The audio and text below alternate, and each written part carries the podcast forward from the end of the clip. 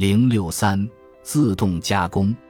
人通常面对着大量的外界刺激，与此同时进行着若干种活动。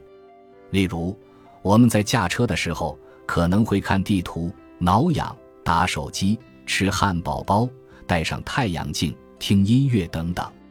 不过，就注意力的分配而言，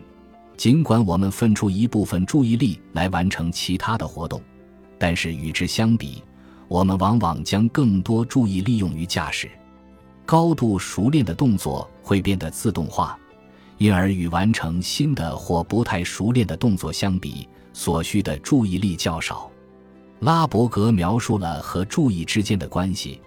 是想学习一个完全陌生的字母的名称，这就很像学习一个最近刚刚见到的人的名字。当再一次遇到该视觉刺激时，人会再现出一个具有特定时空背景的情节，该情节继而引出正确的反应。随着进一步的练习，几乎能够在回忆情节的同时立即想到名称。这种短路现象之所以产生，是因为在视觉编码和名称编码之间形成了一种直接的连接。此时的加工仍然需要注意的参与。情节编码这时主要是用来检验其准确与否，而不再是连接对象与名称的中介物。随着练习越来越充分，这种直接的连接变得自动化了。在这种条件下，刺激的呈现可以直接唤起其名称，不需要注意中心机制的参与。确实，我们常常可以观察到。在这种情况下，我们没有办法不让名称闯进我们的脑海之中。拉伯格提出的概念也许能解释人在压力情境下的许多活动。诺曼为我们提供了一个恰当的例子：设想一个潜水员在水下被自己的呼吸器缠住了，为了生存，潜水员需要解开呼吸器，然后逐渐浮上水面。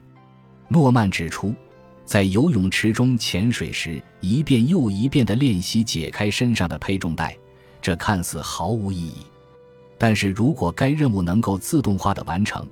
以至于需要很少甚至无需意识努力，那么以后一旦潜水员在面临压力的条件下需要完成这一动作时，尽管感到惊慌失措，也能成功的完成该任务。在一九八六年的电影《外星人》中。高尔曼被问及有几次作战经验，二，这是你的第几次作战？中尉，G 三十八次，模拟的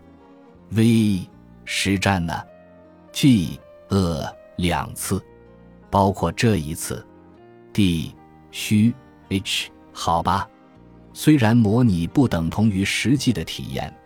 但好处是相关的过程会变得自动化。